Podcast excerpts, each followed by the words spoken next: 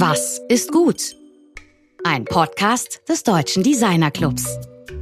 Mit dem ganzen Pappmüll werden wir irgendwie nie fertig. Wie soll man denn zum Beispiel sowas wie eine fettige Pizzaschachtel entsorgen? Dazu bedarf es eigentlich nur einer guten und konsequent umgesetzten Idee, Transformation im Kleinen, die aber Großes bewirken kann. Willkommen im DD-Cast. Mein Name ist Rainer Gerisch.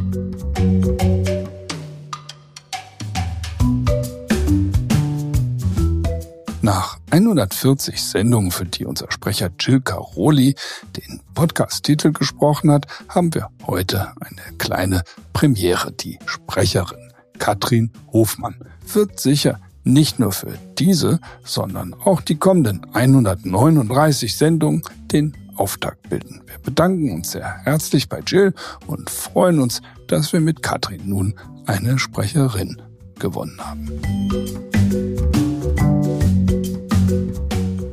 In der letzten Sendung hatten wir die in Indien geborene und in Deutschland aufgewachsene und tätige Designerin und Autorin Poonam Chaudhry zu Gast. Mit Poonam sprach Georg über ihre Beobachtungen in Mumbai, Delhi und Stuttgart, über interkulturellen Austausch, über Harmonie und Wellbeing und über Textildesign als lebendiger Teil einer handwerklichen Designkultur.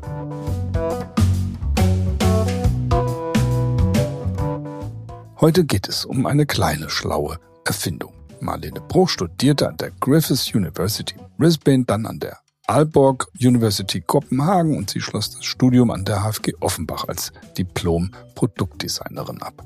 Währenddessen arbeitete sie in verschiedenen Designstudios, wo bekanntlich gerne mal bis in die Nacht geschuftet wird und man oft, was die Verpflegung angeht, nur vom Lieferservice lebt. Und zum Beispiel Pizza gibt es ja fast überall auf der Welt, in Australien genauso wie in Dänemark oder Deutschland. Sie ärgerte sich aber immer mehr über diese unhandlichen Pizzapackungen, die schwer zu entsorgen sind. 2021 dann gründete sie deshalb ihre Firma Pilcycle. Und Pilcycle entwickelte sich rasant zu einer echten Alternative zu den Einmalverpackungen. Das Produkt ihres Startups gilt als eine der bisher klügsten und durchdachtesten Lösungen für Lebensmittel-Mehrfachverpackungen. Mit Marlene spricht mein Kollege Georg Christoph Bernschätzt über zyklische Produktkultur, über das Gründen einer eigenen Firma als junge Frau und darüber, wie das genau geht, eine wiederverwertbare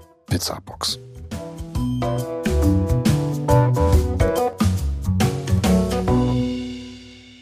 Ja, heute sind wir mit Marlene Bruch verbunden. Wo, wo bist du denn gerade momentan? Momentan bin ich in Lissabon in Portugal. Ähm, genau, wir sind hier einfach ein bisschen, ähm, um Kunden zu besuchen, aber auch ein bisschen die Sonne genießen. Wunderbar. Ihr werdet ja als Start-up, vor allem in, in Offenbach, würde ich mal sagen, ähm, wirklich gefeiert. Also und ähm, der Presse findet man so Aussagen wie, also mit der richtigen Idee zum richtigen Zeitpunkt gestartet und die Welt erobert. Habt ihr denn die Welt erobert? Also die Welt an sich, also erobert haben wir natürlich nicht, aber ähm, genau, also man kann schon sagen, dass wir auf vielen äh, Kontinenten zu finden sind mit unserem Produkt und äh, ja, ist ganz schön, dass wir gerade in Offenbach äh, gefeiert werden. Äh, wir sind auch in der neuesten Kampagne von Soul of Hessen ähm, auf Plakaten und ja, ist ganz schön zu sehen, dass wir unterstützt werden. Das, das ist ja ein ganz äh, schnelle Entwicklung gewesen. Also das, diese, diese erste Produktidee kam ja im ersten Lockdown, wenn ich es richtig verstanden habe, äh, zustande. Und jetzt seid ihr schon eben ein international aktives Unternehmen. Wie kam es denn zu dieser Idee überhaupt? Also die Idee ähm, kam genau im ersten Lockdown. Das war ein äh, Projekt äh, an der HFG Offenbach ähm, bei Peter Eckert, der war ja auch vor kurzem hier ähm, im Podcast. Und äh, da ging es eigentlich darum, etwas zu designen, was mit Corona ähm, irgendwie zu tun hat und ähm, halt eine Lösung für ein Problem zu entwickeln.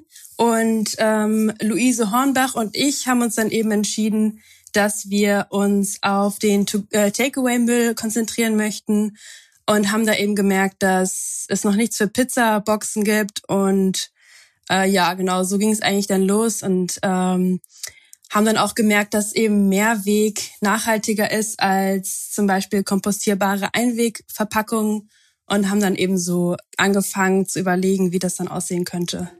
Ich finde, ich finde bei der ganzen Geschichte des Projektes, da wenn ich mich nicht falsch erinnere, einfach und jetzt. Mhm. Also das ist eine ganz, ganz offene Fragestellung. Ähm, das ist eben auch eine sehr spez also eine spezifische Vorgehensweise von Peter, äh, die von ihm ja bekannt ist, nicht zu sagen, entwerft jetzt bitte irgendwas gegen Müll oder so, sondern einfach nur eine Frage zu stellen, und jetzt? Und dann fangen die Studierenden an zu arbeiten. Und wie seid ihr denn drauf gekommen auf dieses Thema? Ich meine, das ist natürlich die Entscheidung, das dann zu machen, äh, verstehe ich, ähm, sozusagen als Folge von irgendeiner Überlegung, die dem vorausging. Warum habt ihr das gemacht? Ja. Ähm, genau, also ja, es war super offen. Also wie du schon meintest, Peter macht es gerne so, dass es sehr offene Fragestellungen sind. Ähm, das Schöne dabei ist ja auch, dass dann viele verschiedene Projekte dann dabei rauskommen. Also dass es wirklich sehr divers ist. Und ähm, ja, wir haben halt gemerkt, dass ähm, zusätzlich zu diesen ganzen Problematiken mit, ähm, ja, wie kann man irgendwie sein, also sich selber schützen und sich nicht vor, äh, an Corona anstecken, gibt's halt auch noch diese ganze Müllthematik, weil eben die Restaurants alle zugemacht hatten und ähm, man konnte nur noch bestellen.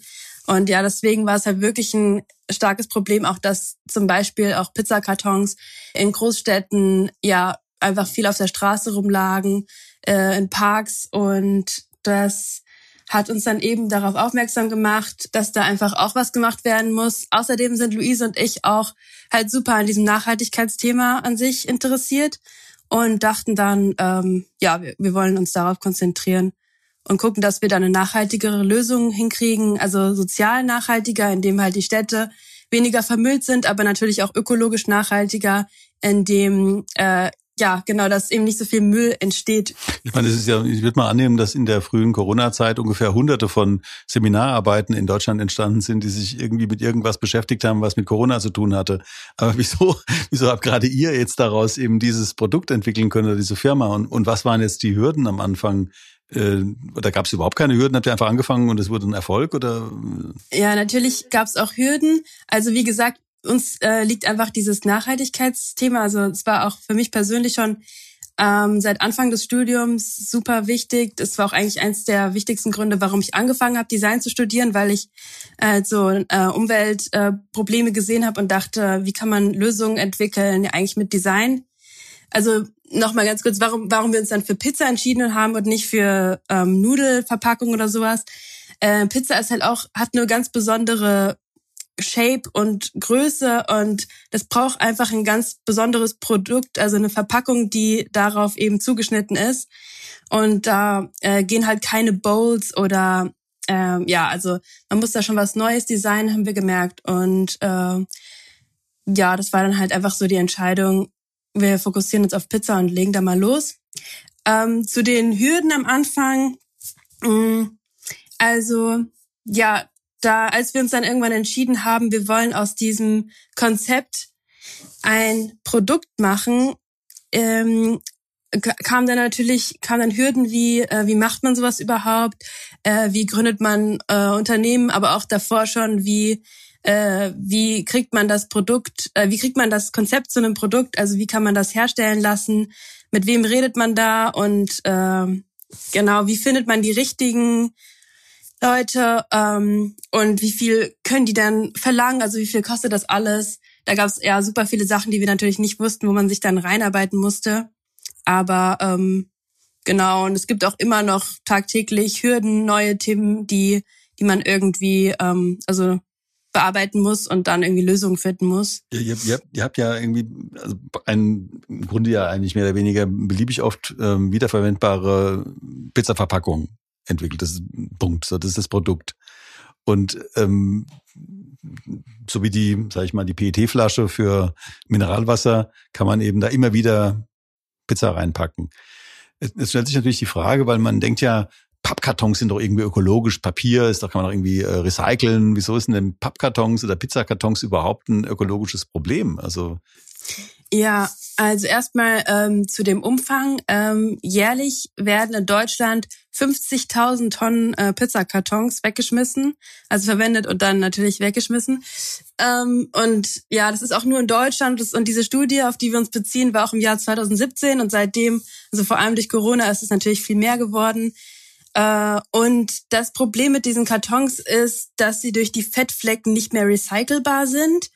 Und ähm, ja, deswegen werden sie dann verbrannt oder deponiert und viele wissen auch gar nicht, dass es halt in den, dass sie dann in den Restmüll müssen. Und wenn sie aber in den Altpapier geworfen werden, ähm, schaden sie leider den äh, Recyclingmaschinen. Deswegen ja, ähm, ist das ein großes Problem. Dann gibt's auch noch ähm, gesundheitliche Probleme, weil ähm, in den Kartons ewige Chemikalien enthalten sind. Das ist jetzt auch gerade ein großes Thema. Und die gehen dann eben auch in die Pizza über und dann isst man die Pizza und nimmt das dann auf. Also solche Sachen, ähm, vor allem das, dass es nicht recycelbar ist, ist uns halt aufgefallen und. Ihr habt ja im Grunde jetzt eine ganz einfache Produktbeschreibung, die heißt, ähm, erhältlich in vier Farben, designt und hergestellt in Deutschland, passend für jede Pizza bis 33 Zentimetern, hergestellt aus Polypropylen, zu 100 Prozent recycelbar.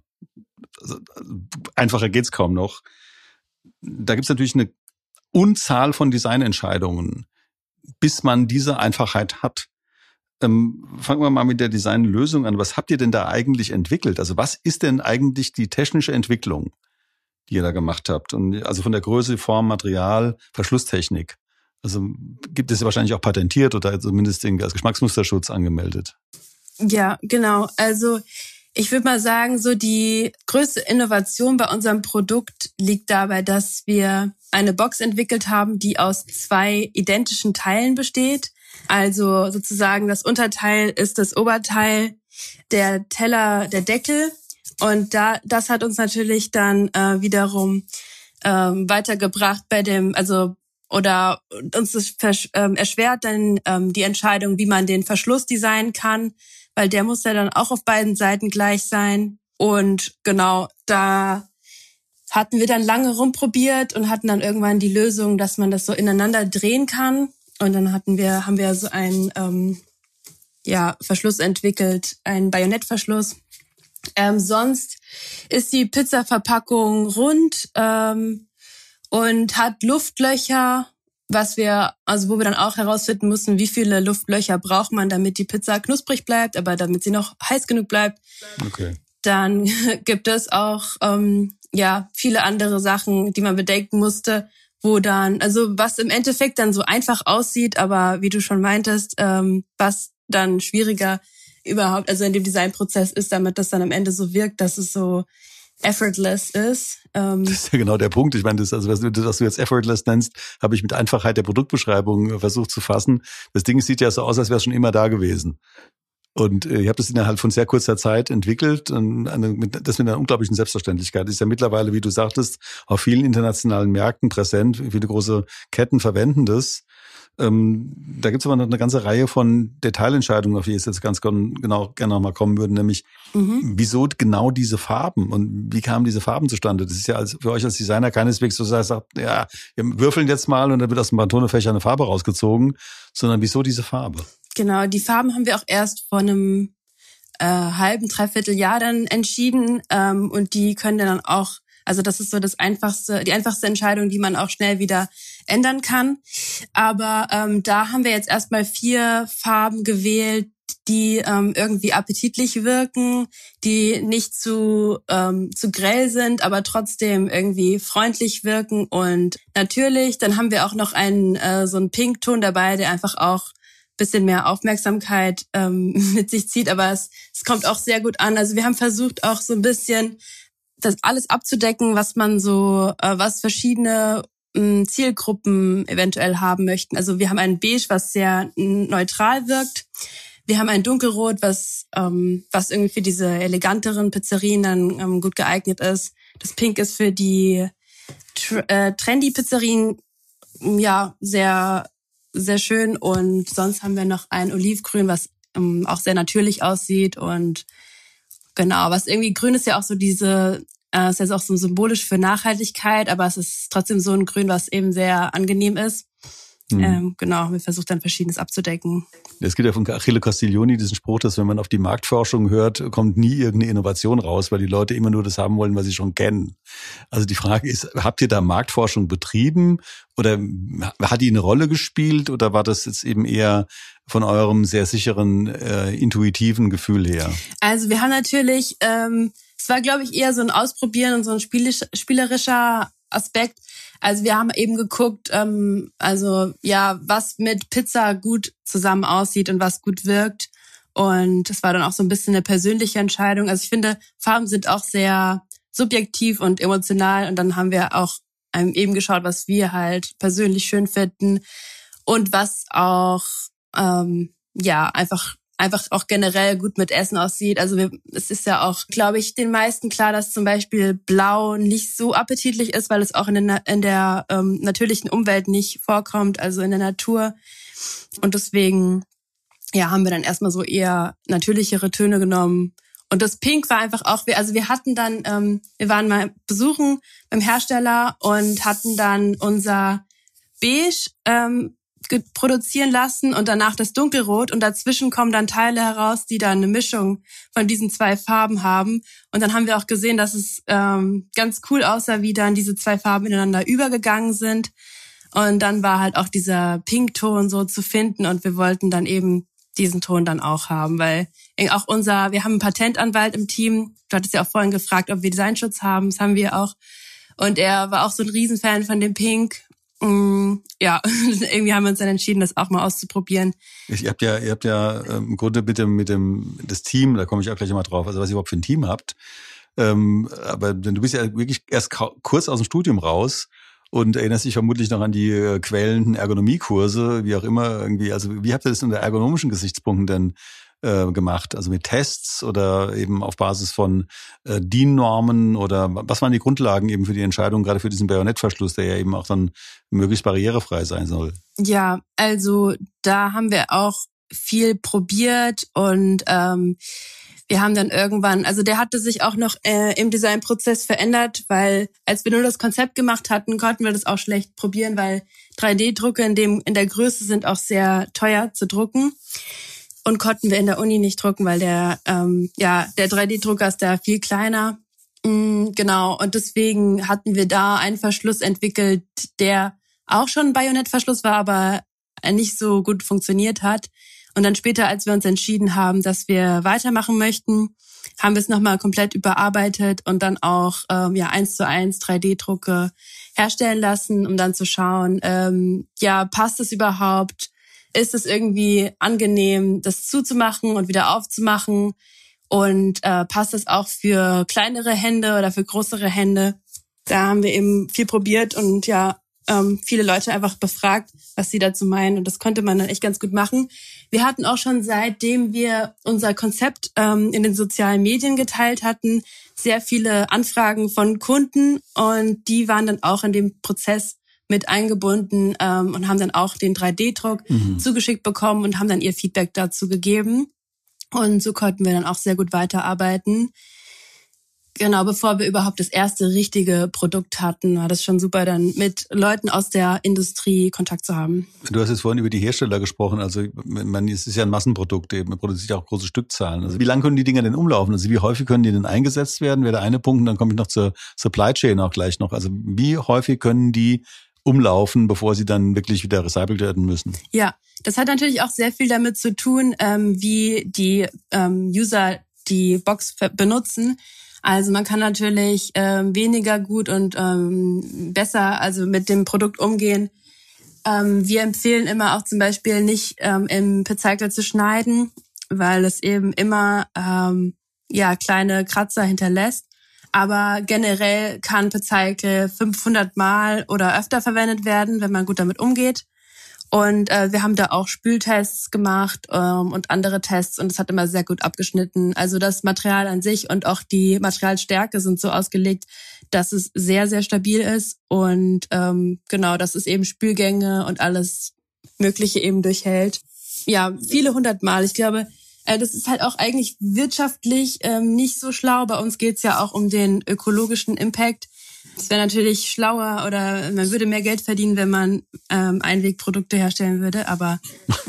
ja gut, aber ich meine, das, das kann mit Sicherheit nicht das Ziel sein, irgendwie jetzt ein neues Einwegprodukt zu entwickeln. Der, der eigentliche Knüller ist ja diese unglaubliche, äh, also, äh, also Zahl von 500 Durchgängen. Also ich glaube, eine PET-Flasche macht 25 bis 50 oder so äh, was ja auch schon ordentlich ist. Und eine Glasflasche, keine Ahnung, 100 oder so. Aber 500, das ist äh, wirklich unglaublich. Und da gehört, da gehört natürlich jetzt eine große technische Fachexpertise dazu. Ihr seht es ja als, als Designerinnen. Ähm, aber da kommen ja noch andere Fachgebiete dazu, also Lebensmittelchemiker, Kunststoffingenieure. Ähm, wie habt ihr denn diese, diese Fachexpertise da reingeholt? Ja, also ähm, wir mussten eben schauen, dass wir mit den richtigen Leuten in Kontakt kommen und damit wir ähm, ja einfach deren Fachexpertise uns aneignen können oder einfach spezielle Fragen stellen, die sie uns dann beantworten können. Ähm, ja, das haben wir dann auch ähm, versucht und äh, wir haben ja auch im Team noch zwei weitere äh, Leute, also im Gründerteam. Einmal äh, Philipp, der ein äh, Nachhaltigkeitswissenschaftler, aber auch äh, Jurist ist und äh, jetzt auch vor allem im Sales-Bereich äh, arbeitet. Und dann noch Malte, der uns berät mit, ähm, mit Patentfragen ähm, und uns auch hilft mit dem, mit dem Schutz ähm, des Produkts und auch der, des, der Marke. Mhm. Ähm, genau, und die kannten dann auch Leute, die uns dann auch helfen konnten mit verschiedenen Fragen ähm, und haben dann noch andere Kontakte als wir. Ja, wir hatten ja insbesondere mit der ähm, Lea äh, Schücking von, von Shards in, in Kassel, die eben äh, Kacheln, also hochwertige Kacheln aus Bauschutt herstellen. Und mit der Lena Jüngst äh, von AirUp eben auch über die Firmenfinanzierung gesprochen. Also, ich meine, das ist ja eigentlich auch eine Frage. Also, wie finanziert man so eine Geschichte? Weil das kann man ja nicht irgendwie vom, vom Bankkonto oder irgendwie, indem man die Oma fragt, äh, finanzieren. Ähm, da wäre für mich auch eine Frage. Also, wie seid ihr zu dieser Finanzierung gekommen? Habt ihr da einen Venture Capitalist drin oder war das ein Crowdfunding oder was ist die Grundlage davon? Ja, ähm, leider konnten wir nicht bei ähm, einer Finanzierungsrunde mitmachen. Wir wurden ein bisschen gedrängt, dann schnell zu gründen und schnelles Produkt rauszubringen, weil viele Kunden dann eben meinten, so wir brauchen es jetzt so schnell wie möglich und ähm, mussten uns dann ein bisschen beeilen. Deswegen, und viele Finanzierungsrunden gehen auch nur bis zur Gründung. Also wenn man schon gegründet hat, ist es ein bisschen schwieriger, da was zu bekommen. Und ähm, ja, deswegen waren wir jetzt bei keiner Finanzierungsrunde dabei. Ähm, mussten, also wir hatten vor allem die Kosten von dem Werkzeug und die konnten wir zum Glück selbst ähm, bezahlen und haben das Geld mittlerweile auch schon wieder drin und ähm, ähm, noch mehr Geld ähm, mit dem, also wir sind komplett eigenfinanziert. Wahnsinn. Ja, und konnten damit jetzt sogar die ersten Angestellten auch bezahlen. Genau, und natürlich bräuchte man noch mehr Geld, wenn man noch mehr machen wollte. Ähm, und äh, man kann natürlich immer mit mehr Geld irgendwie ja noch schneller wachsen. Momentan ist es nur so, dass wir äh, ja, dass es auch so ganz gut funktioniert. Und ähm, wir schauen, also ähm, wie wir jetzt, wie wir uns dann vielleicht noch in Zukunft Geld holen. Hm. Ja, meine prinzipiell ist es erstmal irgendwie eine fantastische Geschichte, dass es euch gelungen ist, mit Eigenkapital dieses Unternehmen zu gründen und äh, nicht darauf angewiesen, dass ihr nicht darauf angewiesen wart, Anteile abzugeben. Auf die Art und Weise habt ihr eben die gesamten Anteile, was ja ein häufig ein Problem ist bei Venture Capital äh, finanzierten Firmen, dass ganz erhebliche Anteile an die Financiers gehen und die Inhaber und die Gründer dann ähm, vielleicht einen kürzeren ziehen sogar, wenn sie keine guten Verträge schließen oder keine vernünftigen Termsheets eben abschließen. Ja. Gehen wir mal zum Branding. Ihr habt ja dieses, äh, also Pizzicle äh, ist ja ein wirklich richtig guter Markenname. Und äh, sowas fällt ja auch nicht vom Himmel. Also das äh, ist, ist euch das irgendwie spontan eingefallen, was ich mir kaum vorstellen kann, oder aufgrund von welchem Prozess oder von welchem, von welcher Arbeit ist das entstanden? Ähm, also uns ist der Name schon eingefallen, als wir das in der Hochschule designt haben. Das einzige Problem mit dem Namen ist, dass es viele am Anfang falsch aussprechen oder nicht so, wie wir uns das gedacht haben. Also man spricht Pecycle aus. ich wollte mhm. dich jetzt gar nicht so äh, korrigieren, aber das ist leider das ähm, Problem mit dem Namen. Sonst, ähm, sonst ähm, ja, sind wir sehr zufrieden mit unserer Entscheidung und haben ihn bis jetzt nicht geändert. Genau. Wir hatten mit David, den David Maurer Laube, der dieses Conversicle oder Converse-Cycle ja gegründet hat, die, dieselbe Diskussion schon mal vor zwei Jahren über diese Fehlaussprache. Das kann man natürlich durch äh, viel Marketing dann schon positionieren. Also von ja. daher, ich denke, dass es beides äh, legitime Aussprachen sind, die eben auch mit den jeweiligen nationalen Sprachen zusammenhängen, in denen das verwendet wird. Ja. Aber nochmal zum, zum, zum, zum Marketing jetzt auch. Ihr arbeitet ja mit sehr charakteristischen Schlüsselmotiven, die also absolut auf Coolness setzen, auf sehr junge Models, auch auf eine gewisse Sexiness. Ähm, wieso habt ihr euch denn für diese Marketingstrategie entschieden? Das ist ja deutlich äh, näher an Einhorn, sage ich mal, als an Tupperware. Ähm, und ähm, aber eure Kunden sind ja eigentlich nicht die Endverbraucher, eure Kunden sind ja letztlich diese Unternehmen. Also ähm, ja, bei dem Branding haben wir uns dann tatsächlich noch mal ein bisschen verändert, seitdem wir das in der Uni designt haben. Genau, da haben wir jetzt entschieden, wir wollen ähm, was Positives ähm, in die Welt setzen und ja, wenn wenn wir schon irgendwie was beeinflussen, was Leute konsumieren oder sehen, dass es eben ja was Positives und was Gutes ist. Deswegen haben wir uns entschieden, eben so fröhliche Farben zu haben und ähm, ja einfach gute Laune zu verbreiten sozusagen und ähm, wollen halt auch zeigen, dass wir so ein innovatives junges Unternehmen sind. Wir sind ja auch selber ein sehr junges Team, deswegen ähm, müssen wir nicht unbedingt aussehen wie Tupperware, sondern ähm, können halt zeigen, wir sind ein Startup und unser Produkt ist neu. Äh, deswegen haben wir uns entschieden, jetzt diesen Look so zu haben. Ähm, außerdem ist es mit unserer Zielgruppe ein bisschen, ähm, ja, es ist so, dass wir eben angefangen haben, erst nur B2B zu verkaufen, das heißt an Mehrwegsysteme ähm, und auch an Restaurants. Mhm. Ähm, auch an Hotels und so weiter, alle möglichen Unternehmen, die eben ähm, Pizza anbieten. Aber seit Februar diesen Jahres haben wir eine neue Website, also mit diesem äh, neuen Look. Und da verkaufen wir jetzt auch B2C unsere okay. Produkte. Und ähm, genau, wir denken eben auch, dass dieses Branding für B2C interessanter ist. Es gibt jetzt auch so einen Riesentrend mit äh, Hobby-Pizzaiolos, also Leute, die zu Hause Pizza backen und ähm, für die ist es eben auch ein cooles Produkt. Das haben wir jetzt auch mit der Zeit gemerkt. Ähm, genau, weil am Anfang dachten wir, das ist für Privatpersonen gar nicht so ein, äh, ja, ein Thema oder was sollen die denn damit anfangen? Aber mittlerweile irgendwie haben wir das gemerkt, dass es eben auch für die ähm, praktisches ähm, Gadget ist. Ja, wir sind im Grunde auch schon fast am Ende der, der, der Sendung. Also, weil das, also diese ganze, das ist ja wie so ein, so ein modernes Märchen eigentlich. Also ihr äh, arbeitet, äh, kommt aus einer Seminararbeit, entsteht so ein Produkt. Äh, ihr könnt es mit eigenem Kapital äh, sozusagen, also mit euren Anteilen eben auf den Markt bringen, tretet in den internationalen Markt ein, arbeitet erst B2B, dann B2C. Und es ist vor allem wirklich extrem nützliches, nachhaltiges, recycelbares, also mit dem Polypropylen, das ist ja auch irgendwie sehr gut recycelbar Produkt. Ähm, da kann man wirklich, eine, kann ich wirklich nur beglückwünschen dazu, was ihr da gemacht habt. Und äh, ich finde es auch ein tolles Beispiel ähm, für eine Firmengründung wirklich mit Mitteln des Designs durch Designerinnen. Das, ähm, das ist wirklich ähm, auch noch ein kleines Krönchen wert. Ja, vielen Dank. Ähm, ja, wir versuchen auch äh, Design-driven zu sein, also aus dem Design halt die Innovation zu bringen ja, es hört sich so, so gut an, aber es ist natürlich auch immer harte Arbeit, versuchen aber immer das Positive zu sehen und äh, Genau. Ja, du bringst es aber mit der ziemlichen Lässigkeit rüber. Ich habe natürlich noch unsere, unsere berühmte und berüchtigte Abschlussfrage, nämlich was ist gut? Ja, also das, da habe ich mir natürlich schon länger Gedanken gemacht zu der Frage, die kommt ja immer am Ende. Und ich finde allgemein das Motto von diesem Was ist gut, finde ich sehr gut, weil es da auch um dieses Positive und Hoffnungsvolle geht, also, also sich darauf zu fokussieren, ähm, was eben ja gut läuft oder ähm, und nicht auf das Negative. Und das ist auch so ein bisschen unsere Unternehmensphilosophie. Und genau, das finde ich eben gut, dieses Motto, positiv zu denken und einen positiven Outlook zu haben.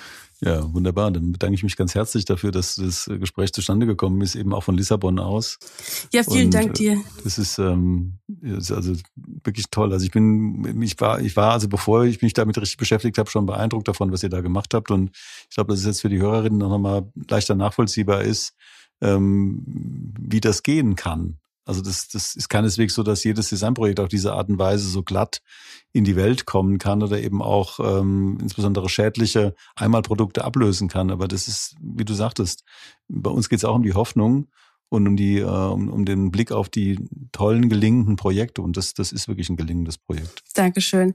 Ja, zum Glück hatten wir auch ein ähm, Produkt designt, also zufällig, was jetzt in dem Moment dann auch relevant war mit der Mehrwegangebotspflicht, die seit diesem Jahr gilt. Und ähm, genau, dass es eben auch ein Produkt ist, was man so einfach herstellen kann und dass es nicht ganz so viel Finanzen bedarf. Deswegen hoffe ich, dass es so weitergeht. Und ähm, dir nochmal vielen Dank, dass du mich gefragt hast, ob ich dabei sein möchte. War sehr schön und ich hoffe, für die ZuhörerInnen war das auch um, irgendwie aufschlussreich. Davon gehe ich mal aus.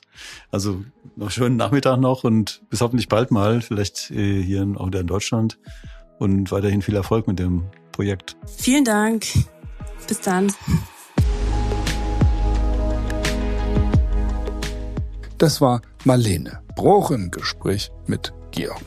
Der Packaging-Designer Uwe Mellicher sagte mal in einer unserer Sendungen, das Wort Müll muss weg, denn Abfall sollte grundsätzlich als Wertstoff gelten, der wiederverwertbar ist. Aber es kommt eben darauf an, aus was der Abfall genau besteht.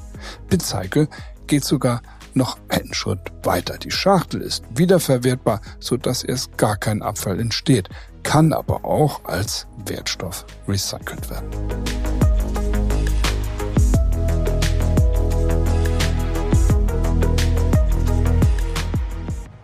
In der kommenden Woche treffen wir Frank Wagner, Gründer und Geschäftsführer der bekannten Designagentur HW Design in München, mit dem Unternehmer, Designer und Publizisten und Mitglied des TDC sprechen wir über München als Kreativstadt und über Designprozesse in seiner Agentur. Vielleicht begegnet euch bei der nächsten Bestellung die Pizzabox von Pizzaike. Falls nicht, ihr könnt sie ja eurem Lieblingspizzabäcker empfehlen. Alles Gute, eure DD-Cast-Redaktion.